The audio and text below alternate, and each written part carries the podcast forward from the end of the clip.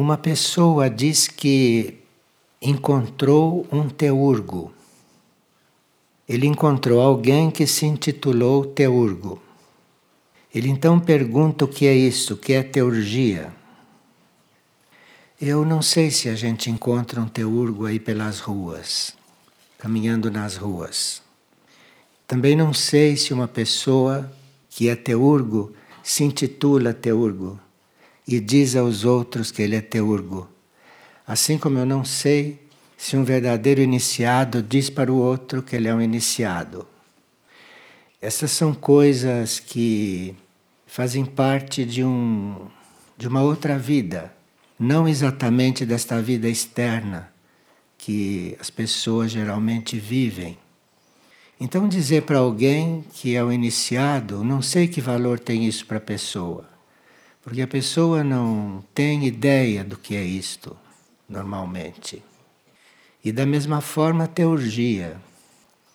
São aquelas palavras que têm um som, que têm uma vibração, que precisa ser preservada, para que quando a gente as pronuncie, tenha realmente uma força.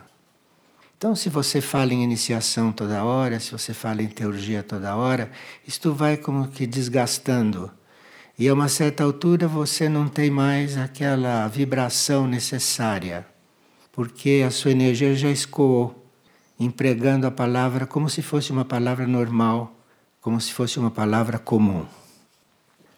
A teurgia é uma forma muito elevada de magia.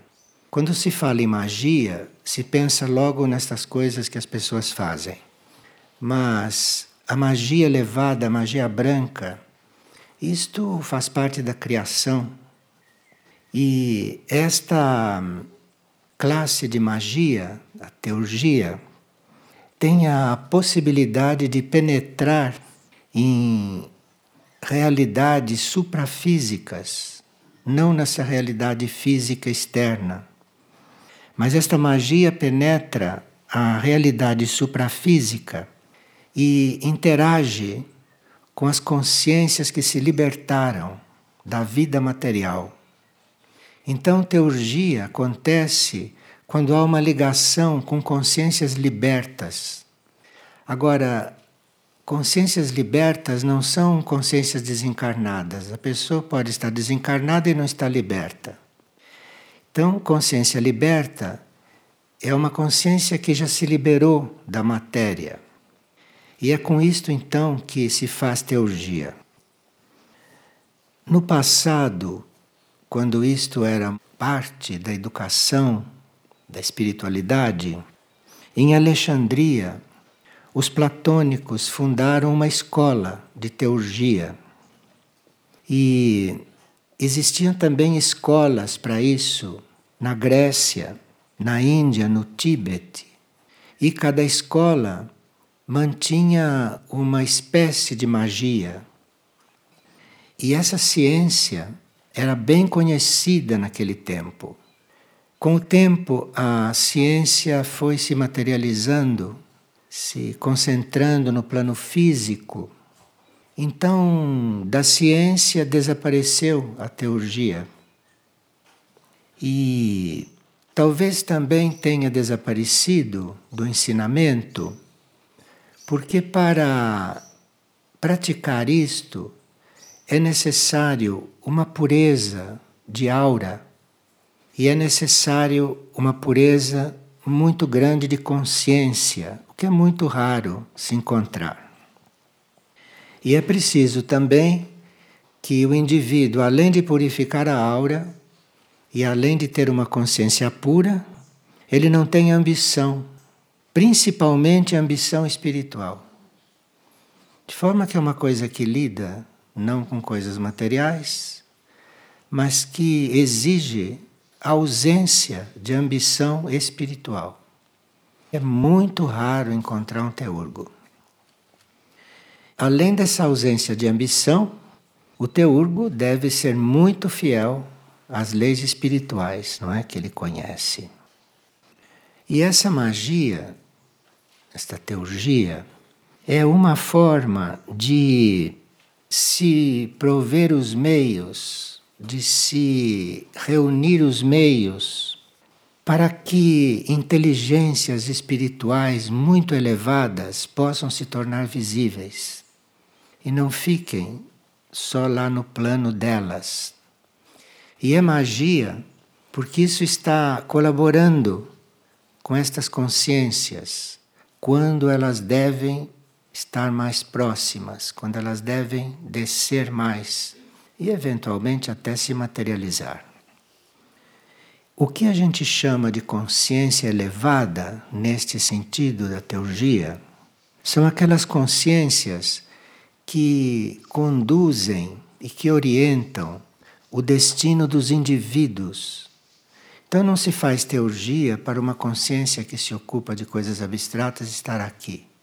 Isto se aplica quando uma consciência elevada deve dirigir mais de perto, deve estar mais próxima do seu trabalho junto aos indivíduos.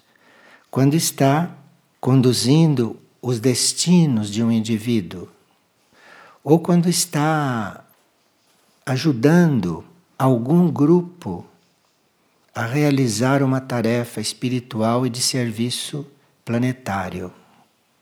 Ou então, isto pode se materializar, chegar mais perto, quando existir alguma obra evolutiva que precise de ajuda. Nós temos aqui no Brasil, no plano etérico, um monastério teúrgico. Então, o que existia em Alexandria, o que existia no Tíbet, na Ásia, e pode ser que ainda exista, não, mas está oculto. Isto existe também aqui, na Serra do Roncador, na parte etérica da serra. Esse monastério teúrgico tem monges e que não são monges encarnados como nós, mas isto está ativo até o plano etérico, neste lugar do Brasil. E esse monastério teúrgico, ele representa uma adesão e uma entrega perfeita ao propósito superior da existência. Nós temos um núcleo monástico fundamental aqui no Roncador. Este núcleo exprime essa adesão e esta entrega ao propósito superior da existência. Os monges deste monastério teúrgico, eles vivem em diferentes graus de contemplação. Não há nada a fazer neste monastério, a não ser contemplar. Esta classe de monges vive em diferentes graus. E há aqueles mais concentrados na obra divina, e há aqueles que estão mais na periferia dessa concentração. Exatamente para trazer a energia desta essência para a irradiação para todo o planeta. E esse monastério teúrgico, ele é um dos intermediários no planeta entre a energia da hierarquia espiritual do planeta e a humanidade. Então, o trabalho desses monges nesse monastério no Roncador é ficar concentrado, principalmente na energia da hierarquia, e ir transformando aquela energia para que ela possa atingir a humanidade, para que ela possa ser distribuída, chegar à humanidade e eventualmente até ser percebida.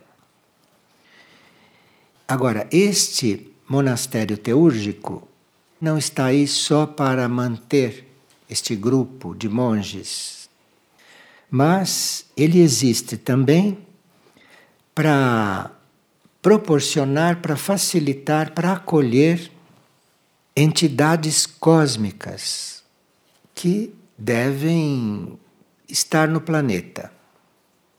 Então não é um monastério só de monges, mas é um monastério que abriga, é um monastério que contém essências cósmicas, às vezes em formas de entidades que estão no planeta por algum motivo.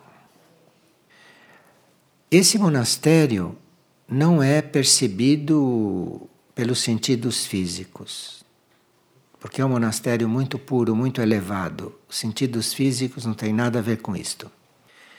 E ele é percebido no nosso interior, além dos nossos sentidos. Não se ouve nada desse monastério, não se vê nada com esses sentidos que nós temos. Isto é percebido no nosso interior e com a nossa energia mais interna. Neste planeta há muitos monastérios internos, não? Em diferentes níveis e também em diferentes dimensões. Agora, na superfície e materializados, são raríssimos, porque as mais evoluídas consciências estão nesses monastérios internos. Quando se encontra um monastério no plano físico, supondo-se não que seja um verdadeiro monastério, ele é como uma porta de entrada para esse estado de consciência. Quando se cria um monastério com este nome no plano físico, aqui na Terra, isto deve ser uma porta de entrada para esta vida monástica para esses monastérios internos. De forma que um monastério consciente aqui no plano físico, ele é criado para isto. E tudo mais que acontece nele são coisas decorrentes. Mas ele não é criado para nenhuma coisa dessas decorrentes. Ele é criado para ser uma porta de entrada, como consciência, como formação de consciência, para nós passarmos para esta vida interior monástica, teúrgica. Para surgir um monastério destes, ou para surgir uma porta de entrada, que seria um monastério físico, é necessário que grupos de mônadas, não uma mônada só, nem duas nem três, é necessário um grupo de mônadas que possam prestar esse serviço e que estas mônadas estejam apoiadas por alguma hierarquia ou por várias hierarquias. Então é por isso que se sabe, não se diz que no monastério teúrgico do Roncador se encontra quem foi Saint Germain e outras entidades e outros seres desta mesma elevação. Porque sem esses membros da hierarquia, estas mônadas não conseguiriam se agrupar em um monastério para formar este núcleo. Porque se um grupo de mônadas se reúne para formar um monastério, que é um campo de serviço precioso para o planeta, quando estas mônadas começam a se formar e começam a criar isto, o assédio às forças contrárias são inimagináveis o que elas fazem para não deixar isto acontecer. Quando há uma ideia de criar um monastério, se nós não tivermos o apoio, a presença das hierarquias, o monastério não consegue se formar. Repito, se é um verdadeiro monastério, não? Porque o grupo de mônadas sozinho não consegue evitar que o que se reúne em matéria de forças contrárias dissolva aquilo. Então é preciso hierarquias hierarquias muito próprias para esse trabalho. E Antuac é uma delas. E não fosse isto, não haveria possibilidade de se formar o monastério. Monastério formado com este trabalho monástico, que no monastério teúrgico do Roncador é um trabalho mântrico, é um trabalho de cânticos nos planos internos.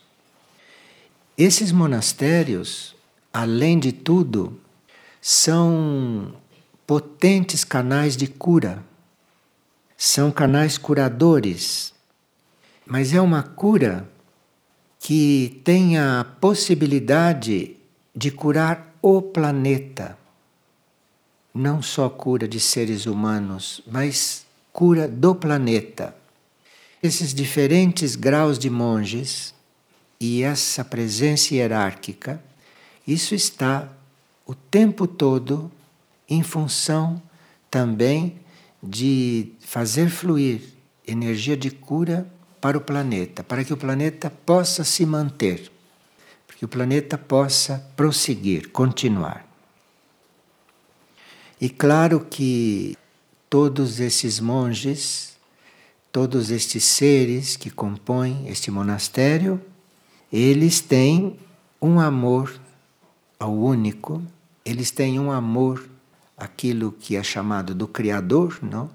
que nós não podemos imaginar. Quando fazemos esses contatos internos com esses monastérios, fazemos um contato telepático através de uma telepatia interior do coração, nós com eles aprendemos a amar, aprendemos a amar a criação, aprendemos a amar o Criador. Nesse trabalho de amor, nesse trabalho de desenvolver amor, nós aprendemos a ficar firmes na nossa concentração interna, atentos à nossa concentração interna. Então é por isso que um monastério destes está no plano etérico de uma floresta, porque lá não, não se fala em barulhos, em coisas desordenadas, em coisas desarticuladas, não nada que venha a perturbar este trabalho que é tão importante. E esses monastérios, mesmo estando no planetérico, estão protegidos por esta floresta, estão protegidos por todo esse esquema, porque uma floresta também tem o seu lado etérico, não é? Uma floresta tem a sua contraparte astral. Uma floresta não está protegendo só o plano físico da presença humana, da intromissão da presença humana, mas a parte interna da floresta, a parte astral, a parte etérica da floresta está protegendo o monastério de outras interferências. Uma floresta é muito importante nesse trabalho.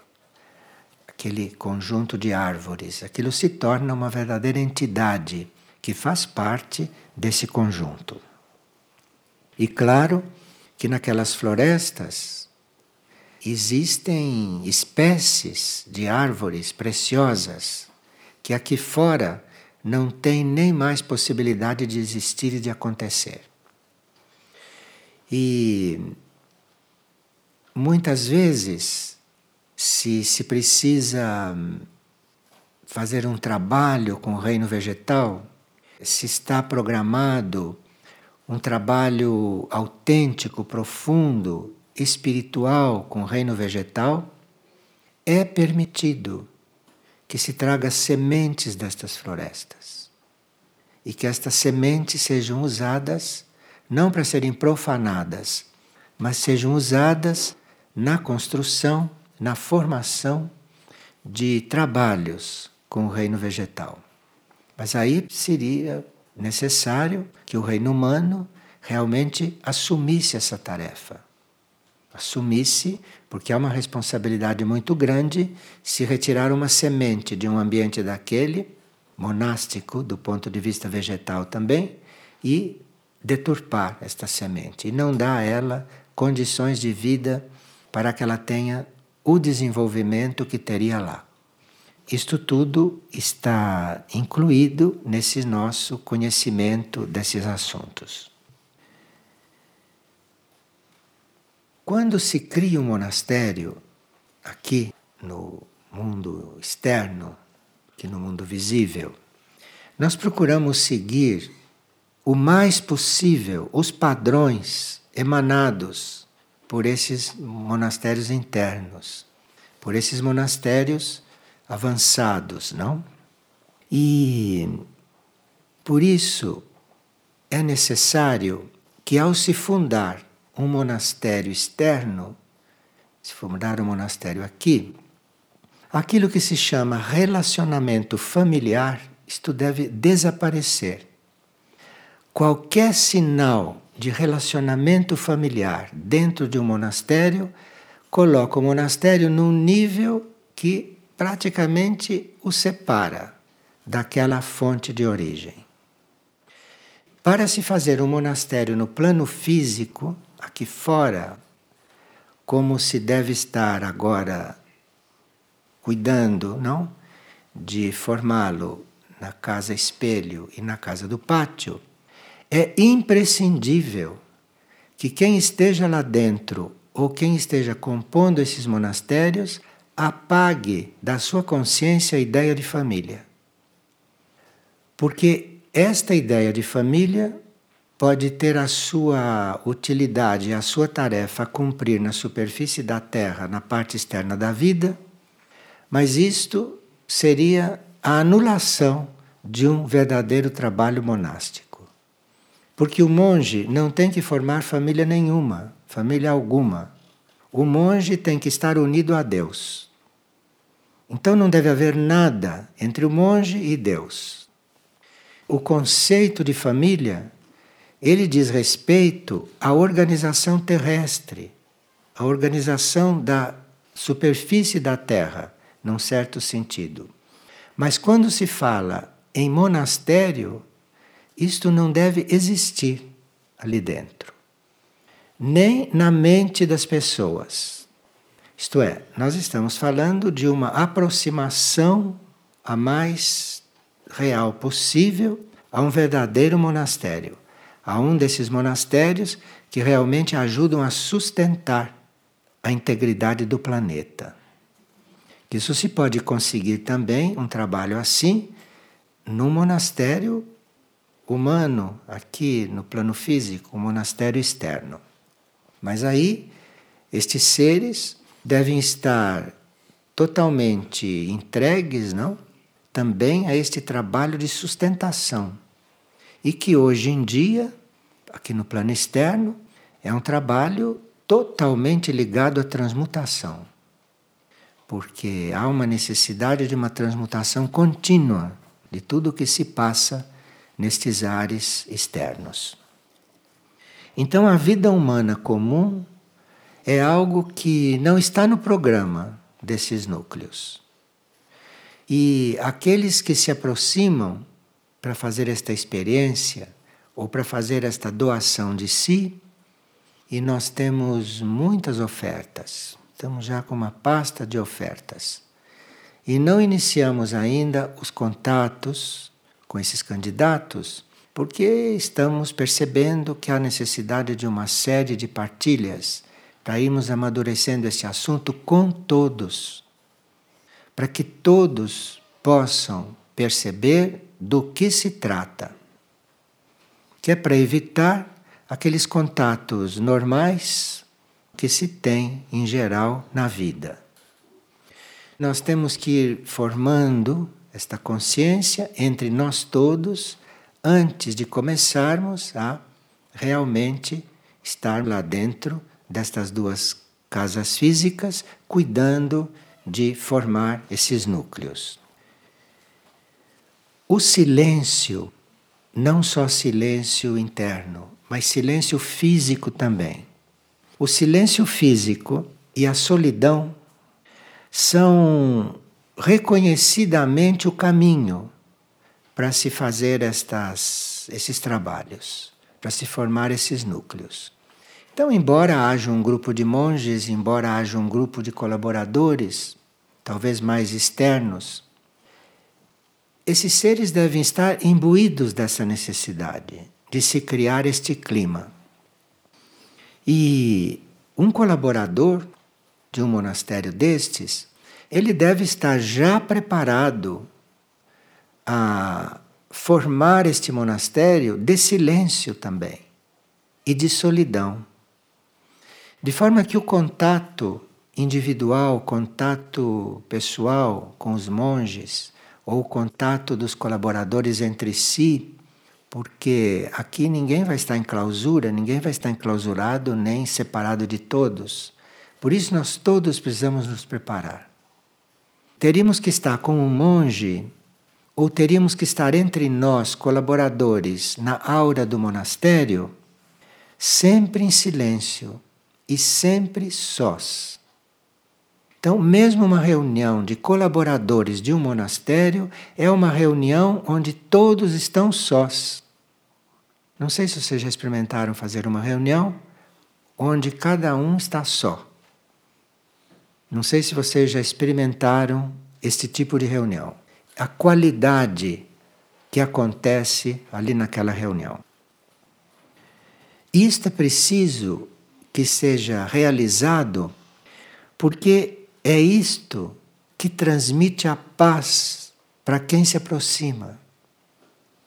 A paz não é transmitida quando você fala de paz.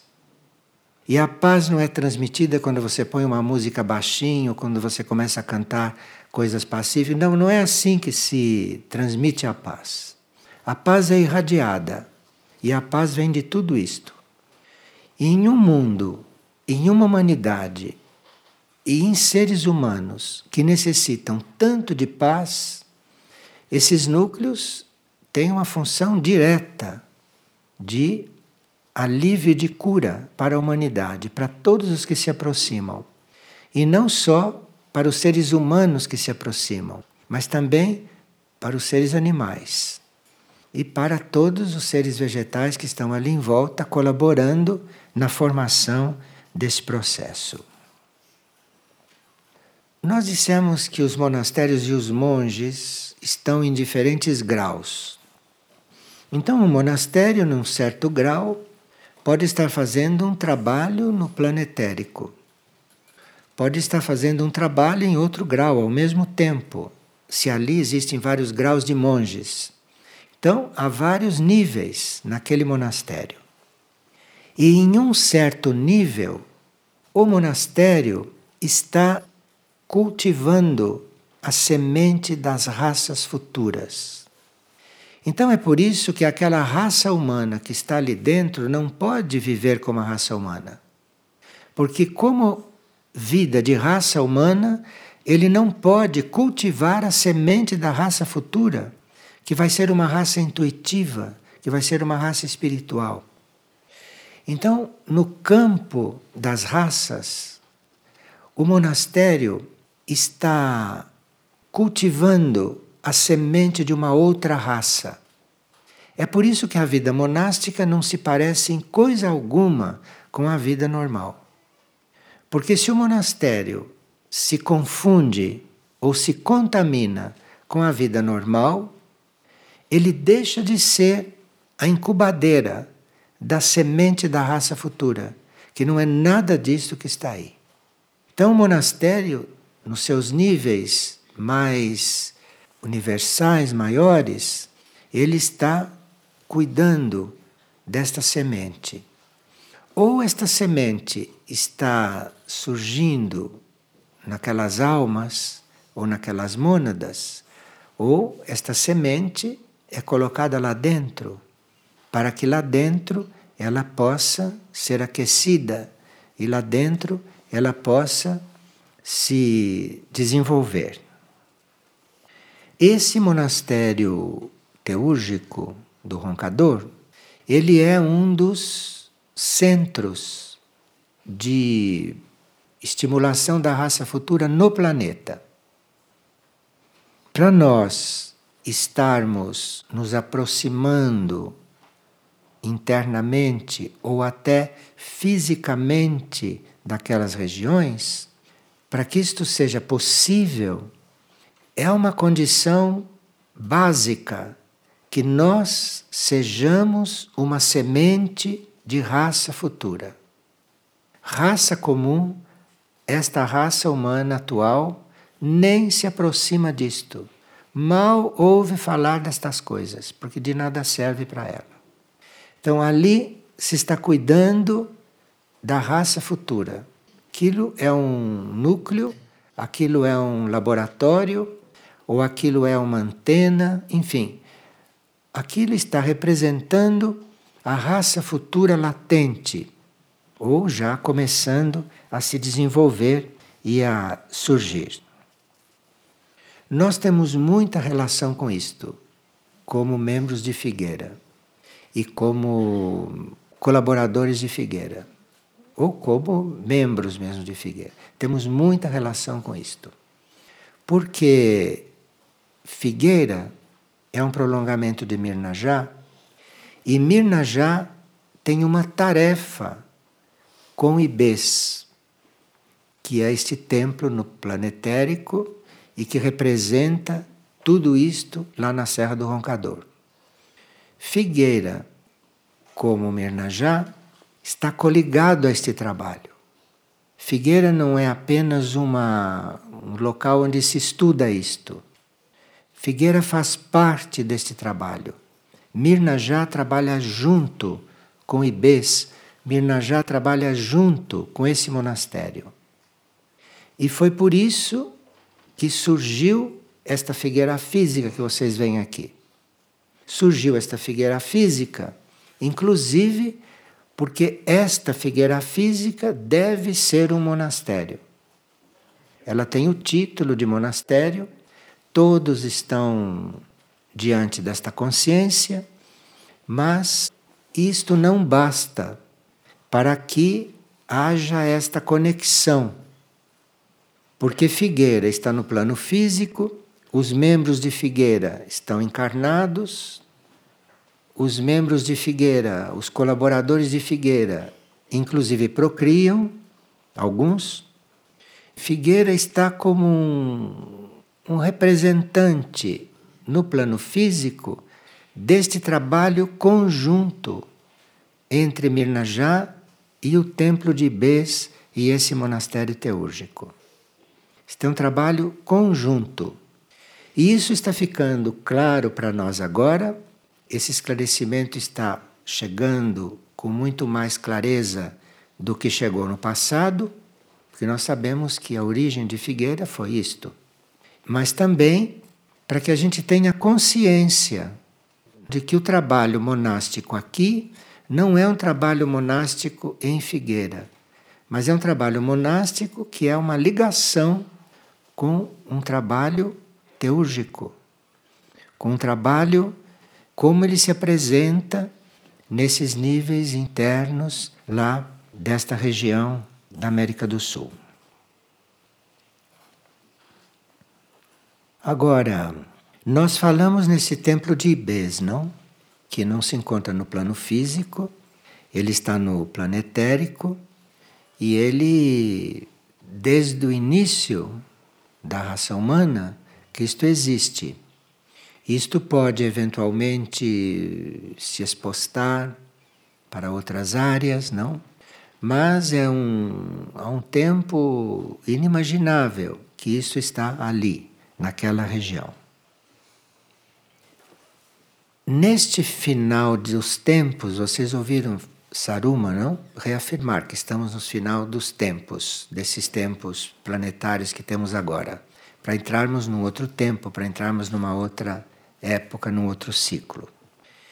Neste final, nesta parte final, este templo de Ibês está cada vez mais em função de nos transmitir alguma coisa.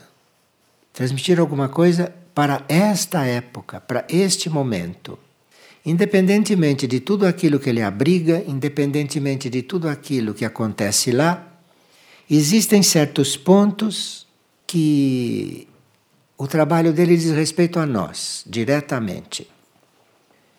Um trabalho muito direto conosco é nos transmitir paz interna e nos preparar para a união.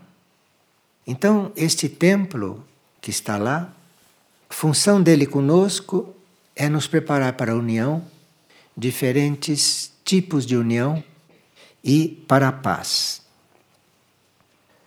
Esse templo mantém ali concentrado, ele mantém como se estivesse sendo preservado e mantido, não? Toda a sabedoria e todo o conhecimento superior do planeta. Porque a humanidade não absorve o conhecimento superior. A humanidade da superfície, ela absorve esse conhecimento que vocês têm. Essas coisas concretas, essas coisas científicas. Né? Mas o conhecimento superior que está disponível para o planeta e a sabedoria que está disponível para a humanidade terrestre usufruir dela e desenvolvê-la, como esta humanidade é impermeável ao conhecimento superior e à sabedoria, isso está sendo preservado em Ibês. Isso não se dissolve pelo universo, porque a humanidade terrestre não absorve.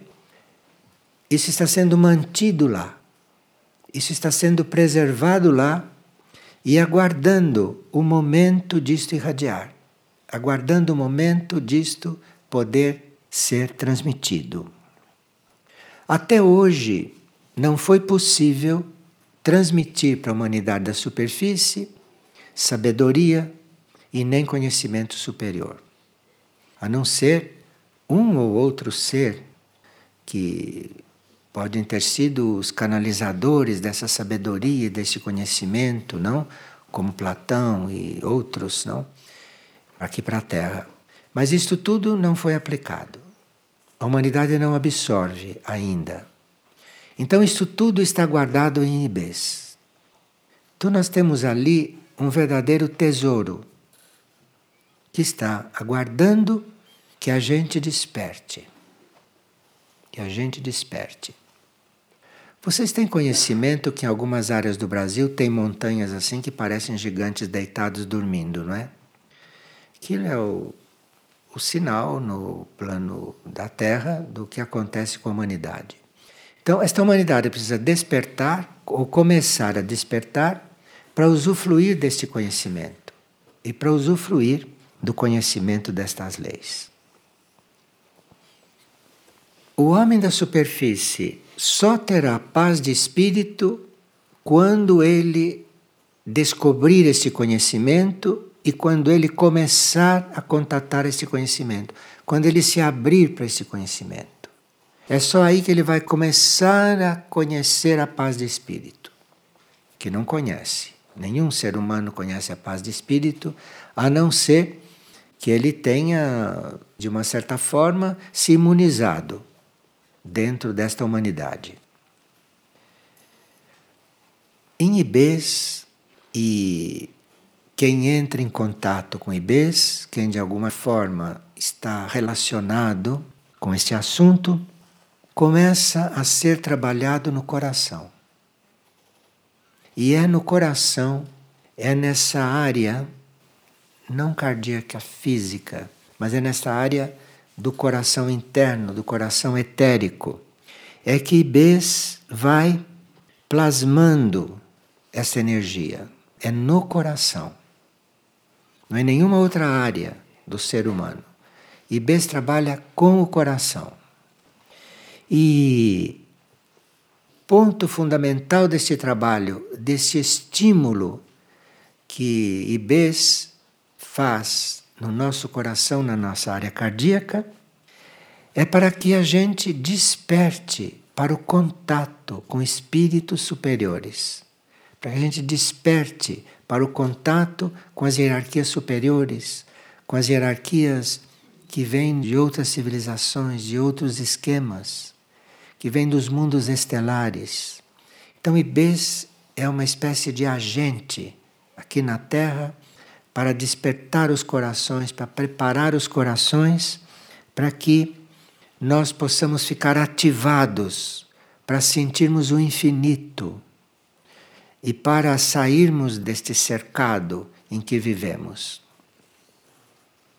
Então, Ibês tem uma sabedoria que não é só terrestre, tem uma sabedoria que é cósmica também, porque com seus contatos com essas grandes hierarquias, com seus contatos com essas grandes civilizações, ele dispõe, na sua essência, de sabedoria superior, de sabedoria galáctica.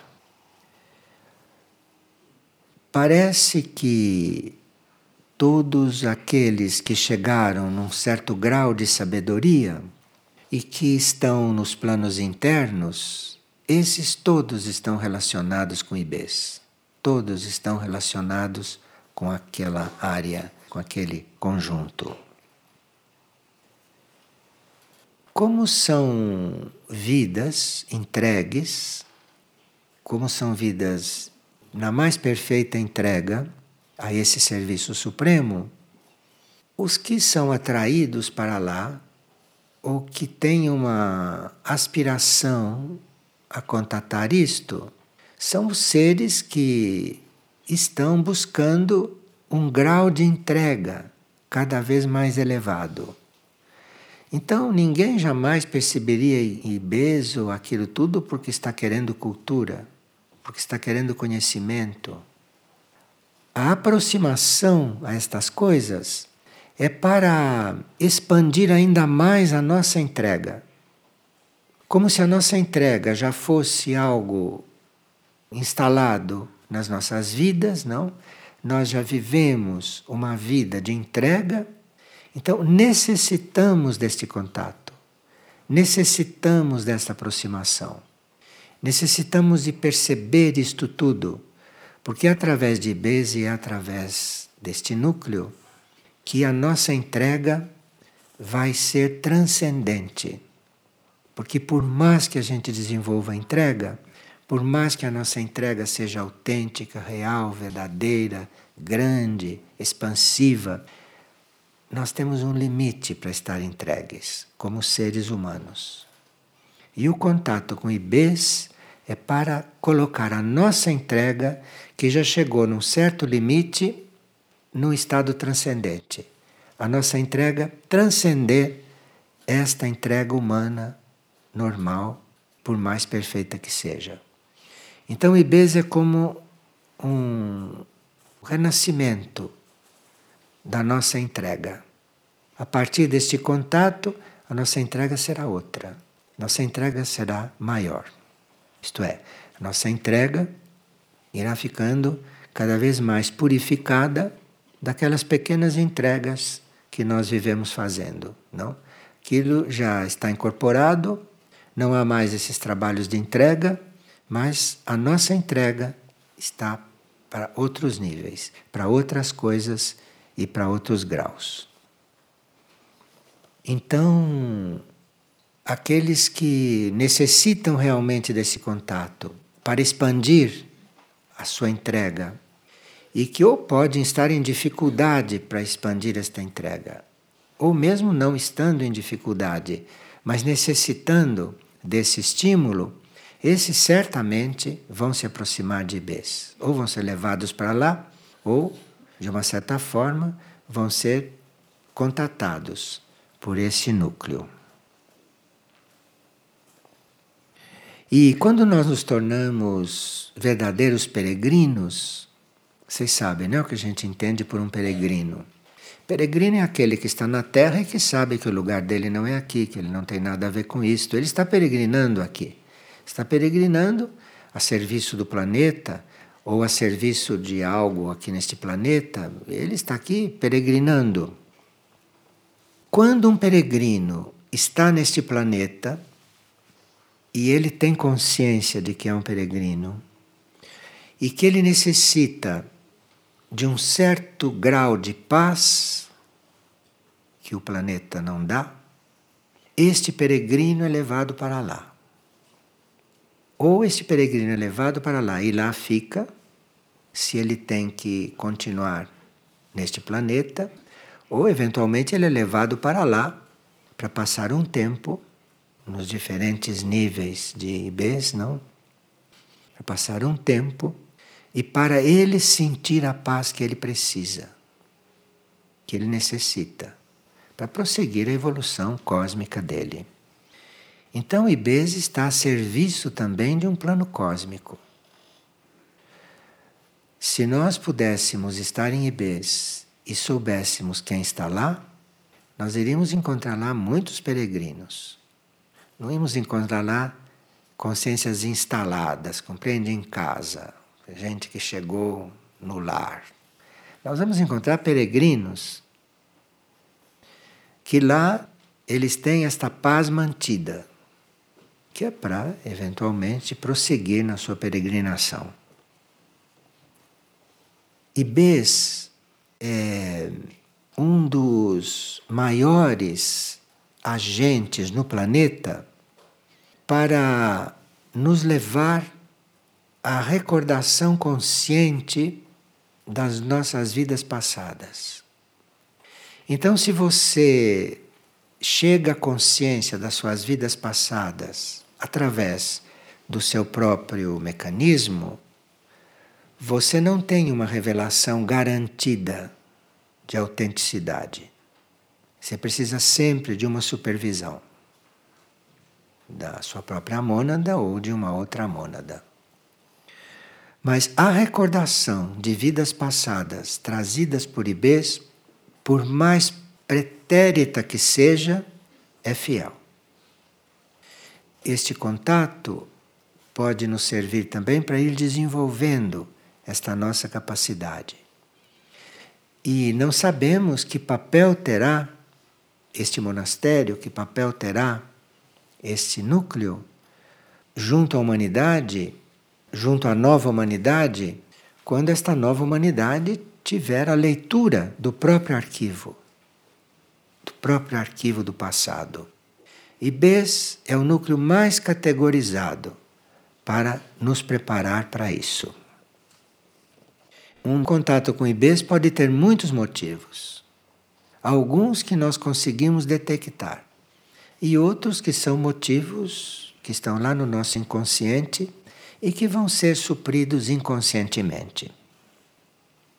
Portanto, um de nós pode chegar lá, pode estar em contato com tudo isso e não ter consciência de nada. E ver uma selva como outra qualquer. Mas se você chegou lá, e se você não morreu no caminho, se não foi picado por uma cobra, ou se não pegou uma febre, ou se as piranhas não te devoraram, é porque alguma coisa aconteceu. E pode estar inconsciente. E esse trabalho inconsciente, esse trabalho lá no fundo da consciência, foi um trabalho de coligação com algo de uma vida eventualmente muito distante, mas que você precisa fazer este contato porque lá você desenvolveu alguma coisa que vai ser útil hoje. Então não é para conhecer as vidas passadas. Ninguém precisa ter esta curiosidade. Mas esse contato com o passado é para você entrar em contato consciente com aquele ponto que, se você ficar consciente, você pode eventualmente dar muitos passos no serviço, vencendo certas etapas, porque eventualmente já está pronto na sua vida. E isso os arquivos de IBES têm muito claro, de nós todos. Claro que basta ouvir falar nestes assuntos que a gente, igual, igual como era, não está mais. Mesmo que não perceba, algo em nós entrou num outro ponto mesmo que não seja consciente. E é por isso que se fala destas coisas que parece que não tem utilidade nenhuma, não? Por que, que a pessoa tem que ouvir estas coisas? Se ela tem tantos assuntos para resolver imediatos. É que ouvir estas coisas, ouvir mesmo estas coisas, nunca deixa a gente no mesmo lugar. É que é um movimento eventualmente escondido, oculto mas ele existe. Para ir tomando consciência disto e para ir começando a viver isto, é imprescindível ter um coração puro. Então, os primeiros passos é ir purificando o coração. Os primeiros passos é ir cuidando dos nossos sentimentos, né, das nossas tendências, enfim. O coração deve estar puro, porque o contato é com o coração. E um coração impuro, mesmo que chegue, ele não percebe, porque ele não está puro. Ele está cheio de impurezas. Então não pode ver, não pode perceber, não pode compreender, não pode sentir a presença deste templo. Neste momento, todo aquele conjunto que nós chamamos de roncador, roncador porque ele representa um ronco de dor que o planeta está sentindo. Só que quando ele sente esta dor do planeta, por isso chama roncador. É um nome oculto este, é um nome simbólico. Então, quando ele sente esta grande dor, ele, embora esteja sentindo toda esta dor do planeta, nem por um instante ele deixa de cumprir o seu papel, deixa de cumprir a sua tarefa, que não tem nada a ver com esta dor, num certo sentido.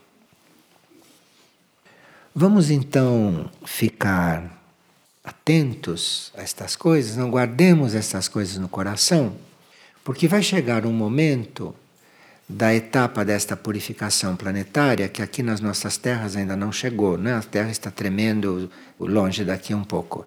Mas esse momento vai chegar. Então, nós teremos que ter essas coisas em algum lugar da nossa memória e da nossa consciência.